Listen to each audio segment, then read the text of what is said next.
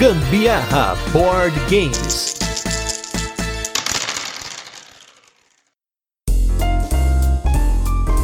Existe carro com sete marchas? Porque esse aqui é headset. Meu Deus, não. Eu sou a Carol Guzmão. e eu sou o Gustavo Lopes e esse é mais um episódio do Gambiarra Board Games, seu podcast sobre jogos de tabuleiro que faz parte da família de podcasts Papo de Louco. Essa frase de introdução não era pra ser isso, mas a Carol resolveu fazer essa, então a gente começa aí nosso episódio número 103 falando aí de um jogo de cartas que eu acho genial, que eu redescobri, inclusive, recentemente, e tem sido uma das minhas escolhas aqui para jogar, sempre que a gente tem aí um tempinho para jogar, que é o jogo Head 7. Mas antes, vamos para os nossos recadinhos e destaques da semana e logo a gente volta com a nossa resenha, onde a gente apresenta o jogo, comenta como ele funciona e depois passamos para as curiosidades dele, a nossa experiência com ele e também a nossa opinião.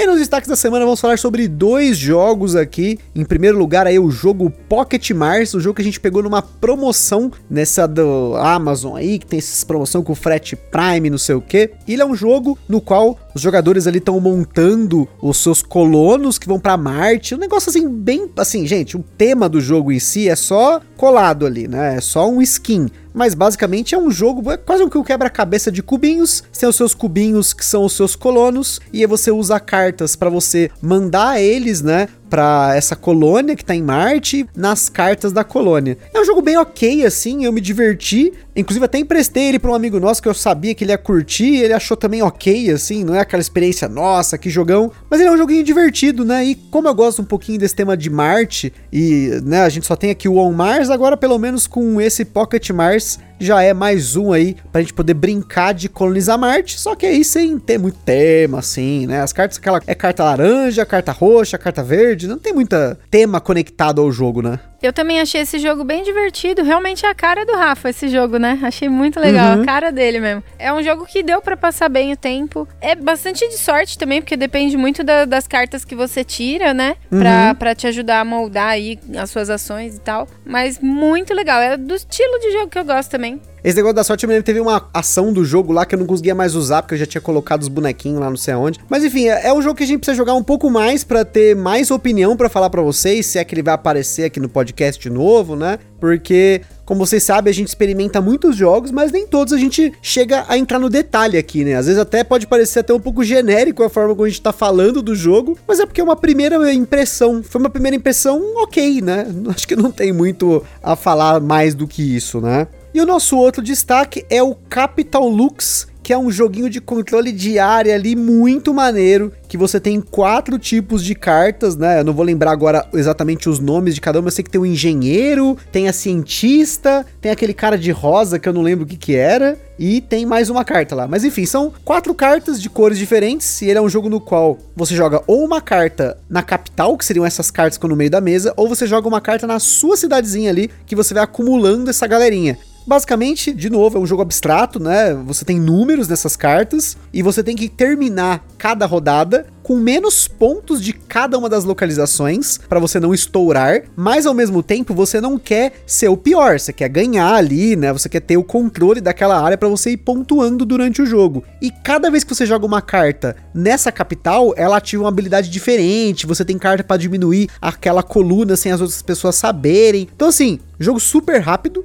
Aqui em dois jogadores rodou super rapidinho mesmo, 20 minutinhos, 15 minutinhos. E eu gostei, curti o jogo. Eu não esperava que eu gostar tanto dele quanto eu gostei, porque jogo de controle de área, geralmente em dois jogadores, geralmente tem uma certa dificuldade de você sentir que o jogo valeu a pena, né? Você tem uma disputa maior quando tem mais jogadores, mas eu achei legal nesse jogo sim, ainda mais por ser um jogo bem rápido. Eu acho também esse jogo muito legal. Dá para você ferrar com a vida do amiguinho, você vai vendo ali que dá para sumir com uma carta que talvez faça muita falta para ele. Você tem que ir bolando ali suas estratégias, mas é, é um joguinho muito divertido, muito bom mesmo de jogar. É, ele tem um esqueminha de você bloquear, entre aspas, né? Porque nem a Carol falou, você tem como arrancar a carta de uma fileira, porque você vê, ó, sei lá, a Carol tá com 7, eu tô com 5, mas tem uma carta 3 na, na fileira lá, e eu tenho uma habilidade com uma das capitais lá, que você joga a carta e você pode pegar a menor da coluna. Então eu pego essa menor da coluna pra mim, agora a Carol tá com mais do que tem naquela coluna, eu também, né? Mas tem um esquema ali para você, vamos dizer assim, balancear isso, né? É bem legal, parece até um cabo de guerra em dois jogadores jogadores. Quero ver como é que ele funciona em quatro para ver se muda muito a experiência, né? E falando em jogo aí que roda em mais do que dois jogadores, esse caso é um jogo que não roda em dois jogadores, vamos com o nosso review retro da semana que é com o jogo Loser.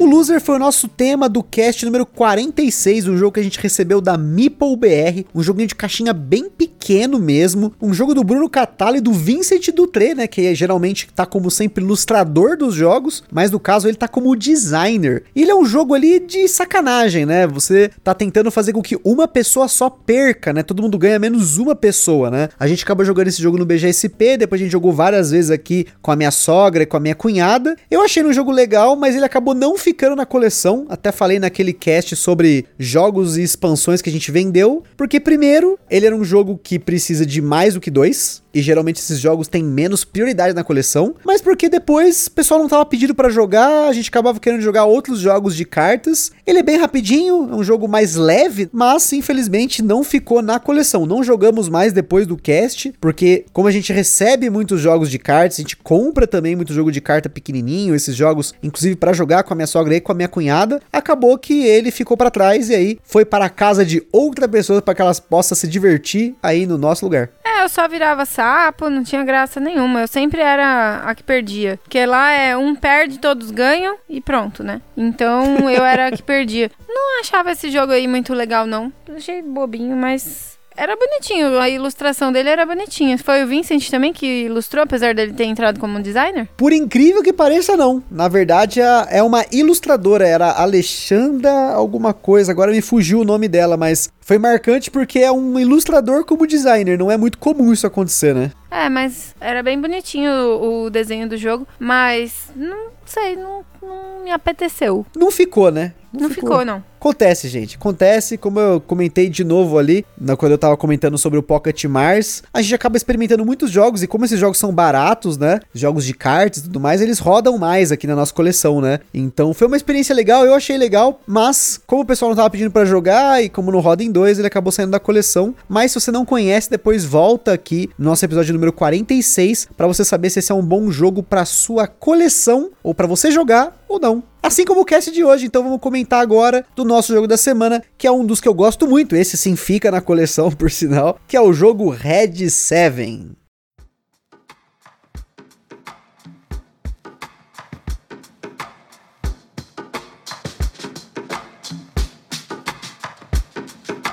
Red 7 é um jogo para 2 a 4 jogadores lançado no Brasil pela Paper Games, com partidas que duraram de 5 a 15 minutos na nossa experiência em dois jogadores. Porém, se você for jogar o jogo completo com pontuação, esse tempo pode extrapolar, mas nem sempre. As principais mecânicas do Red 7 são gestão de mão, coleção de componentes e eliminação de jogadores, mas aqui de uma forma que eu considero tolerável porque as rodadas do Red 7 ou as partidas do Red 7 são muito rápidas. Na nossa escala de complexidade, ele bateu 2 de 10, mas é importante ressaltar aqui que esse 2 refere-se ao modo completo dele, porque ele no modo básico e a gente classifica ele como 1 de 10. Na data da gravação desse cast, o Red 7 está sendo vendido numa média de 60 reais, preço mais ou menos no padrão dos jogos de caixa pequena da Paper Games. E como sempre, o Ministério do Gambiarra Board Games adverte. Os jogos de tabuleiro, como qualquer hobby, pode causar em você aquela vontade tremenda de sair comprando tudo, mas a gente recomenda que você não compre por impulso. Sempre procure a opinião de outros criadores de conteúdo, como a gente sempre põe lá no site do Papo de Louco na postagem de cada cast, ou formas de alugar ou jogar o jogo de uma forma digital antes de tomar sua decisão. O Red 7 é mais um jogo que você consegue jogar pelo Board Game Arena. Inclusive, foi um dos jogos que eu joguei com os nossos amigos por lá e um dos poucos que o Gusta também também jogou na plataforma. O Red 7 é um jogo totalmente abstrato, com regras básicas bem simples. No jogo existem cartas de 1 a 7, em 7 cores diferentes. Cada jogador vai receber 7 cartas e toda rodada o jogador joga cartas na mesa. Porém, a sacada aqui é que se o jogador da vez não terminar seu turno ganhando o jogo, ele automaticamente está fora da partida. O jogo começa com a carta mais alta ganhando, no caso, então, o número 7 vermelho, que no caso é o número mais alto, e na escala de cor do jogo, o vermelho é a cor mais forte. mas a carta mais alta só começa o jogo ganhando, porque no centro da mesa existe o que é chamado de tela, uma carta que dita a condição de vitória do turno. Porque olha só, cada carta do Red 7 tem mais de uma função. Ela pode ser jogada na sua área pessoal, chamada de paleta, para que você continue sempre vencendo. Porém, essa carta pode ser jogada na tela, para que o jogador da vez mude a condição de vitória e passe a ganhar por outra condição. E como existem sete cores, existem sete diferentes condições de vitória. Isso assim, falando do jogo básico, tá, gente? Daqui a pouco a gente vai falar do jogo avançado, porque o jogo avançado tem rodadas, né? Mas enfim, no Red 7, no seu turno, o jogador pode fazer uma das seguintes ações. Ele pode jogar uma carta na sua paleta e pronto. Se ele continuar ganhando sucesso, ele pode jogar uma carta na tela para mudar a condição de vitória. E se ele passar a ganhar quando ele joga uma carta na tela, também sucesso, beleza. Ele até pode jogar uma carta na paleta e então jogar uma carta na tela. E se novamente, se ele estiver ganhando, sucesso. Mas se o jogador não conseguir ganhar com nenhuma dessas três ações, ou seja, jogando uma carta na paleta, ou jogando uma carta na tela, ou jogando uma carta na paleta e na tela, ele tá fora da partida ou da rodada aí no jogo avançado. O jogo básico é isso. Os jogadores em sequência executam uma ação e passam até que todos menos um tenha sido eliminado da partida. E no caso, quem sobra vence o jogo. Já a partida avançada, os jogadores jogam várias rodadas do jogo e o jogador que vence a rodada acumula todos os pontos de acordo com as cartas que cumprem a condição da rodada. A carta vale o número dela e com isso ganha se bater 40, 35 ou 30 pontos em 2, 3 e 4 jogadores jogadores, respectivamente. E o jogo acaba quando um jogador bate essa quantidade de pontos ou se não tem carta suficiente para iniciar uma rodada nova. Outra regra no jogo avançado é que quando você joga uma carta na tela, se o número dela for maior que o total de cartas da sua paleta, você compra uma carta do baralho. Essa regra, inclusive, pode formar um pequeno combo com uma carta 1 da regra opcional. Existe uma regra opcional, que pode ser usada tanto no Red 7 básico quanto avançado, que são os efeitos das cartas ímpares, né? 1, 3, 5 e 7. As cartas 1 e 3 têm efeitos benéficos para o jogador, enquanto o 5 e o 7 têm efeitos que podem ser ruins. Não quer dizer que eles vão ser ruins, né? Depende. A carta 1, por exemplo, permite que você pegue uma carta de um jogador que tenha a mesma quantidade de cartas que você ou maior e coloque essa carta no topo do baralho. Com isso, você não apenas pode mudar o jogo e passar a ganhar, como pode até tentar roubar a carta daquele jogador comprando ela em seguida, se você estiver jogando na regra avançada. Já a carta 3, você compra uma carta do baralho e ponto final, simples assim. A carta 5 te obriga a jogar mais uma carta da sua mão na paleta, que pode te ajudar a ganhar, mas também pode ser algo negativo, porque se na sua rodada você não tiver uma carta para jogar, você também é eliminado, pois toda rodada você precisa jogar pelo menos uma carta para continuar no jogo. E o 7 acaba equilibrando bastante, porque geralmente um 7 é uma carta forte, mas se você jogar um 7, você precisa pegar uma carta da sua paleta e colocar no topo do baralho. E claro, você também precisa continuar ganhando após você perder perder essa carta que você colocou no topo do baralho. E é basicamente isso. No jogo básico, ganha quem sobrar. E no jogo avançado, ganha quem tem mais pontos. E antes da gente continuar, queria comentar sobre nossos parceiros aí, em primeiro lugar, a Acessórios BG. Essa empresa maravilhosa que faz playmats, overlays, elementos 3D para você colocar na sua jogatina e melhorar ainda mais. Se você quiser conferir as novidades, fica por dentro lá no Instagram deles, acessóriosbg.3D ou entra lá no site deles www.acessoriosbg.com.br. Tem também nosso evento parceiro que é o Board Game São Paulo, um evento que acontece normalmente aqui em São Paulo, mas nessa pandemia ele está acontecendo apenas online. Eles têm redes sociais, tem grupo de WhatsApp, no Facebook. Então procura lá Board Game São Paulo para você também entrar nessa rede aí e aproveitar das novidades que o Board Game São Paulo sempre traz para a galera. E por fim, nós temos a nossa loja parceira que é a Bravo Jogos, uma loja aí do grande ABC que tem condições excelentes de frete e preços para você comprar o seu jogo de tabuleiro. E se você entrar pelo link que tá na descrição aqui do podcast ou lá no nosso Instagram, você acaba ajudando o Gambiarra Board Games se você comprar alguma coisa sem gastar nenhum centavo adicional. Não se esqueça de seguir a gente lá no nosso Instagram. Lá a gente compartilha fotos dos jogos que a gente fala por aqui, principalmente do jogo da semana, a gente faz unboxings e também compartilhamos as fotos das jogatinas da galera galera que marca a gente lá no Stories. Por lá, também você pode falar com a gente, perguntar alguma coisa, mandar sugestão ou até fazer parceria se por acaso você for de alguma editora ou tiver alguma coisa aí relacionada a jogos de tabuleiro. E se você curte nosso conteúdo, compartilha lá nas redes sociais, no WhatsApp, Telegram e tudo mais. Red 7 é um jogo da dupla Chris Cieslik, que é designer de um outro jogo aqui que a gente tem no Brasil, que é o Nós Não Testamos Esse Troço, além de outros jogos esquisitos que ele lançou pela Asmad Games, que é a editora original do Red 7, e também do designer Carl Schudik, mesmo designer do Innovation e do Motainai. Dois jogos que quem acompanha o cast tem ouvido a gente falar bastante, além dos jogos como Cult, Glory to Home o Cronia, Impulse e outros jogos de cartas mais diferentões. Inclusive foi por conta do Innovation que eu redescobri o Red 7 aqui na nossa coleção e também acabei descobrindo o Motainai, dois jogos de cartas geniais nos quais uma única carta tem diferentes efeitos do jogo. Ela é usada de diversas formas e foi justamente isso que me fez voltar ao Red 7, além de ter descoberto que ele rodava em dois, a gente estava acostumado a jogar ele em quatro e até cinco jogadores, mesmo que o jogo não jogue em cinco, ele fala 2 a 4 na caixa, né? E a gente vai falar disso nas nossas experiências, mas sobre o Red 7, só o fato de uma única carta representar três coisas diferentes, que é o valor dela e a cor dela, o efeito das cartas e o uso delas na paleta, já me fez ver esse jogo por outra perspectiva. A gente jogou bastante o Red 7 antes da gente ter a nossa cópia, porque um dos nossos amigos tem a versão antiga da Paper Games e a gente jogava muito essa cópia dele. Inclusive, essa versão tinha uma caixa preta num padrão diferente do padrão atual de tamanho e diagramação, enquanto que a versão mais nova do jogo no Brasil, a caixa é vermelha e ela acompanha a diagramação e o padrão de outros jogos da Paper, mas não é só por isso. Aí uma curiosidade para vocês vindo diretamente dos bastidores da própria Paper Games. A ideia inicial do Red 7 era lançar o jogo com uma caixa vermelha. Afinal, Red 7, né, o nome já fica claro, mas na época só existia a edição da caixinha preta no mundo todo. E a Asmad Games tem bastante resistência a qualquer tipo de mudança, seja de layout, arte ou até mesmo criar uma promo para ele ou algo a mais. Mas em uma das tiragens mais recentes, como lá fora já havia uma edição com a caixinha vermelha, a Paper conseguiu mudar a caixinha para essa versão que, para quem não viu, viu?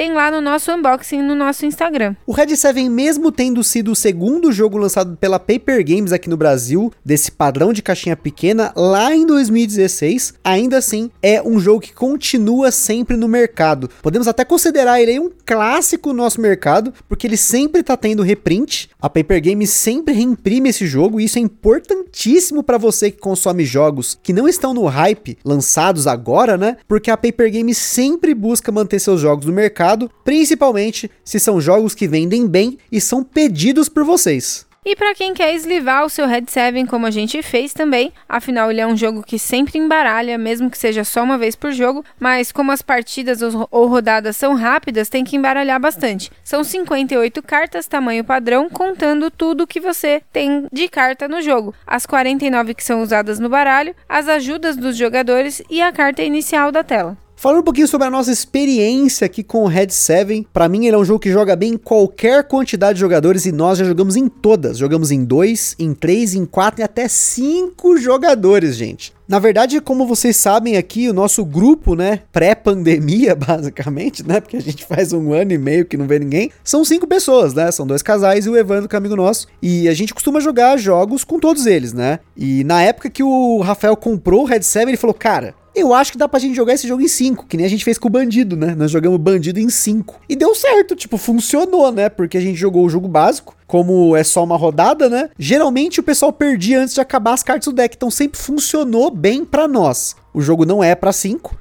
Inclusive lá na Ludopedia tem até um arquivo para você imprimir uma expansão não oficial e até cartas para mais jogadores, mas a gente não foi atrás disso, né? Isso é algo que lá fora os fãs pediram bastante pra editora e pro designer, mas para eles o Red 7 é o que é e não precisa de mais nada. Ele é um jogo que tá fechado mesmo. E até faria sentido se ele fosse até 7 jogadores, né? Porque Red 7 é 7 cores, 7 número, 7 tudo. Por que, que não tem 7 jogadores no jogo, né? 7 ondinhas. Pula 7 ondinhas na praia.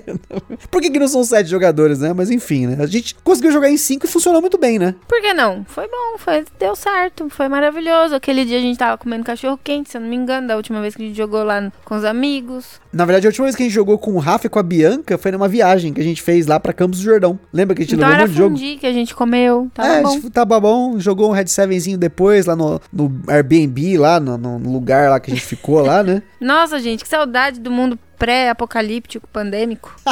né? A gente podia jogar com muitas pessoas fora do online, né? Porque, como a gente falou, a gente tentou jogar o Red 7 online, mas não é a mesma coisa. É muito mecânico para mim. Eu sou a cara que precisa da sensação tátil, da cartinha, de embaralhar, de jogar a carta na mesa, fazer o barulhinho daquele plequezinho que dá quando você joga a carta na mesa, né? Tipo, toma essa. né? Toma aqui, ó. Olha só essa carta que eu estou jogando na tela, você É, se e- ferrou. E eu, eu tenho a impressão que o computador, ele rouba. Ele, Ah, ele é. não é... Igual aquele dado no Ogre, né? Que ele roubava, é, né? Ele não é imparcial, ele não é imparcial, não. Parcial, gente, aqui em casa são os dados, né? Porque outro dia a gente foi jogar um jogo aqui, o Ogre. A gente vai falar mais pra frente sobre ele aí, no- nos destaques aí. E, gente, parecia que o dado tava roubando pra Carol. Aí ela reclama que no computador tá roubando. Não, no computador tem isso, é um algoritmo. Não, não sei não. Eu fico sempre com a um pulguinha atrás da orelha. Mas, enfim, né? É porque tem a sorte das cartas, né? Que você vai comprar, mas. Geralmente no Red 7 você vai ter sempre muitas opções, principalmente no começo do jogo, para você decidir por que caminho você vai perseguir. Você tem que olhar as cartas na sua mão, falar: olha, eu vou tentar jogar essa aqui para comprar uma outra carta. Essas duas ou três aqui são cartas boas para formar uma sequência de pontuação. Quando você começa o Red 7 é sempre importante você analisar a sua mão e tentar entender por que caminho você vai seguir. Porque aquelas sete cartas, elas não vão definir o resultado do jogo. O que vai decidir é a forma como você vai jogar elas. Porque, como eu falei, você tem vários motivos para você jogar uma carta no Red 7. Você pode jogar essa carta para compor a paleta, para você mudar o valor da tela, a condição de fim de jogo. Você pode jogá-la pelo ícone. Então é sempre importante você decidir bastante ali no começo do jogo, né? Mas, como a gente acostumou a jogar o Red 7, essa análise é bem rápida, assim, né? A gente começa o jogo, dá uma olhada ali, opa, acho que eu vou perseguir esse caminho, né? Mas eu sei que ele é um jogo que pode gerar ali uma análisezinha paralisinha, né? Umazinha não, pode ser uma zona. Mas ó, já tava bem dando uma bisoiada aqui na, na pauta. Ele pôs que é um jogo que dá pra substituir Uno e truco. Não sei não, eu gosto muito de jogar truco num churrasquinho, uma coisa assim. Não sei não se eu ia ter paciência de jogar Red 7. Olha, eu não tenho paciência pra jogar truco, porque o truco, se você for jogar o truco no lugar aí do Red 7 básico, o Red 7 básico é muito, muito, muito, muito mais rápido. O truco tem que ir até 13 lá, aquela coisa da pontuação, pô, pode ficar na retranca, não trucar, né, sei lá. Mas eu, eu digo isso porque eu acho que ele pode substituir um Uno, um truco, porque ele é um jogo abstrato o suficiente para atingir um público fora do hobby. São só números, as pessoas facilmente elas vão se identificar com números, né? São coisas que elas estão acostumadas, né? Não é um desenho, não é um ícone que tem ali. Isso pensando no, né, no jogo básico. E com as regras avançadas, ele tem uma profundidade para atingir um público mais gamer, né? A galera tipo a gente aqui que gosta de jogar o joguinho um pouquinho mais ali, né? Claro que nem sempre a gente joga com tudo. Na verdade, aqui em casa, dificilmente a gente joga com pontuação. A gente joga uma rodada com tudo no avançado, menos a regra de pontuação. Porque aí ele se torna um jogo mais rápido, a gente pode jogar uma, duas, três partidas, ou até no final de noite a gente jogar uma vez ali e fechou o dia, né? É, mas aí se você quer pregar a palavra do Red 7, eu acho que o que, que é importante pra um evangelizador como você é? Se ouvir o que o outro tem a dizer. Então, ou seja, jogar o truquinho ali dos meros mortais e aí depois apresentar o novo mundo que é o, o Red 7 aí a abertura pro mundo dos board games, sabe? Mas o Gusta não quer, gente, jogar o truco ali, sabe? Ele não quer se misturar não, Paulo. Primeiro, ele só quer chegar, tipo, depois já pra botar o Red 7. Ele não quer jogar o truquinho com a gente, uma sinuquinha se for o caso. Mas assim, gente, isso aqui é uma situação hipotética, tá? Porque a gente, depois que pegou a nossa cópia do Red 7, a gente nunca saiu de casa com ela. No máximo que a gente fez foi jogar ela com a minha sogra e minha cunhada, né? Ah, não, mas eu tô falando, inclusive, lembrando do mundo pré-apocalíptico, quando a gente foi lá na casa da minha tia num churrasco uma vez. 12 anos juntos, gente. É muita, muita caminhada. E aí, a gente tava jogando truco e o Gusta, claro, tinha trazido um joguinhozinho tava guardado na- debaixo da manga. Mas aí ele não quis se aproximar da galera que tava jogando truco pra depois introduzir o outro jogo, que eu nem lembro que jogo que você tinha levado. Acho que era o Brewitched. Eu acho que era o Bewitched mesmo, mas É. aí eu não vi sentido mesmo em jogar. Acho que nesse mundo pré-apocalíptico, né, a situação era bem diferente. A gente tinha até uma opinião diferente sobre os jogos. A gente tinha jogado menos da metade dos jogos que a gente jogou no mundo durante a pandemia. E eu não sei. Mas é que a, a questão é a seguinte: o Uno, por exemplo, que eu comentei que é um jogo que poderia substituir o Uno, né, pra galera que conhece o Uno jogar um Red 7 é mais fácil, né? Mas eu comentei do truco também porque, pela quantidade de jogadores, por ser essa questão de números, né? De você sempre jogar uma carta e tudo mais, mas é claro, o caso do Red 7 aqui é um jogo bem mais cabeça, né? É o que a gente chama de think filler, são jogos cabeça ali, ele, ele é um fillerzinho, um jogo rápido, mas ao mesmo tempo ele tem bastante coisa ali nele, né? Você tem uma consistência grande nele. Eu não vejo consistência hoje no truco, tá? Só assim, é a minha opinião do, sobre o truco. Eu já perdi, assim, o gosto, é um dos pouquíssimos jogos que você me chamar para jogar, eu dificilmente vou jogar. Por isso que, ah, você quer jogar truco? Não, mas eu posso jogar esse outro, esse outro, esse outro, esse outro, esses outros 150 que tem aqui no lugar do truco. Tá certo, isso aí. Agora, eu gosto bastante de Red 7 mesmo. Eu acho que é um jogo que ele te faz raciocinar bastante, mas ele te dá muitas oportunidades assim de jogadas, né? Você precisa realmente ter noção da sua mão ali para você jogar a melhor carta, para depois não, não se acabar prejudicado. Mas esse negócio de tem que estar tá vencendo toda rodada é bem complicado, mas é muito da hora mesmo. Aí às vezes eu fico meio confuso assim, será que eu realmente esgotei as minhas opções aqui? Aí eu vou mostro pro meu adversário, que é Augusta. Tá certo isso aqui? Tem mais alguma coisa que dá pra fazer? Ele tem? Não tem? Aí ele não me fala, né? Ó, tem sim. Aí eu fico de olho, mas aí eu já mostrei minhas cartas, né? Ele atua em cima. Aí já era, né? Aí é, perdeu o bonde, né? Mas isso é só quando, tipo, eu já cansei do AP também, fiquei um tempão lá no AP, e aí eu mostro para ele para ver se tem alguma outra alternativa. E quando a gente fala, né, de ter a melhor carta para jogar, não quer dizer que você só tenha uma única opção, tá? Principalmente no começo do jogo, você tem um leque de opções, e dependendo se tá jogando básico ou avançado, essas opções podem crescer ainda, né? Porque no jogo básico você tá jogando carta carta, né? Você joga carta, joga carta, você não compra nada. Mas quando você coloca as regras opcionais e essas regras avançadas, você consegue obter cartas novas durante a partida. Por isso que ela pode demorar um pouquinho mais. E como a gente falou lá no começo, as nossas partidas nunca passaram de 15 minutos. Mas colocando mais gente e colocando essas regras, pode ser que gere sim aquela análise disparada, porque você tem várias opções. Qual é o melhor jeito? Se eu vou jogar essa carta por conta do opcional, eu vou jogar essa carta para continuar ganhando, mas na próxima rodada, será que eu me garanto se a condição de jogo mudar, então você tem que ficar sempre esperto nisso. A carta ela vale por três coisas diferentes e é isso que você tem que ter em mente durante o jogo. Então, você tendo sete cartas na mão no começo do jogo, você tem 21 oportunidades de ação. 7 por jogar a carta na paleta, 7 por jogar na tela e 7 pela habilidade. Apesar de você jogar a carta na sua paleta para poder fazer a habilidade dela, mas ao mesmo tempo você tem que saber que carta jogar para usar qual habilidade. Por isso que é legal esse jogo você ter essa progressão, você poder jogar o jogo básico, começar com essa galera que é o trucão ali, é o Uno só. Depois, se você quiser colocar a regra opcional, você pode, você não é obrigado, não precisa da regra opcional pro jogo ser legal. Eu gosto mais com as regras opcionais porque me dá a possibilidade de comprar mais cartas durante o jogo. Mas, para quem tá acostumado a jogar um truco, que as cartas são fixas, não tem problema nenhum, imagino eu, né? E no jogo avançado, se você quiser jogar ele por mais tempo, por ponto, que não é o caso, eu prefiro jogar sem os pontos, vale a pena também, porque você tem uma jogatina mais encorpada, com ponto, com possibilidade de jogar várias rodadas e ver quem pontua mais. Então, por conta dessa maleabilidade do Red 7, que eu redescobrindo ele, ele se tornou um dos jogos favoritos aqui para tipo, quero terminar e jogar, entendeu? Quero terminar um dia jogando um Red 7zinho ali na cama de boa, ou chamar a galera que não conhece jogos de tabuleiro modernos, jogar um Red 7zinho na buena assim para mim, gente, excelente. É um jogo que por ele ter pouquíssimas cartas, você pode colocar no seu bolso, levar aí para um lugar, que no caso aí, né, a gente tá falando do mundo pós-apocalíptico, né, e jogar com uma galera nova. Recomendades, diria o Mussum. e é isso aí, pessoal. Espero que vocês tenham gostado desse episódio sobre o Red 7 aí, esse jogo de cartas da Paper Games, está sempre vendendo, sempre no mercado. Se você não conhece, entra lá no BGA, joga online e vá atrás aí desse jogo para você saber se ele é bacana para sua coleção, para suas jogatinas ou não. E é isso aí. A gente fica com mais um episódio do Gambia Board Games. Aquele forte abraço e até a próxima. Falou, minha gente. Beijo, tchau.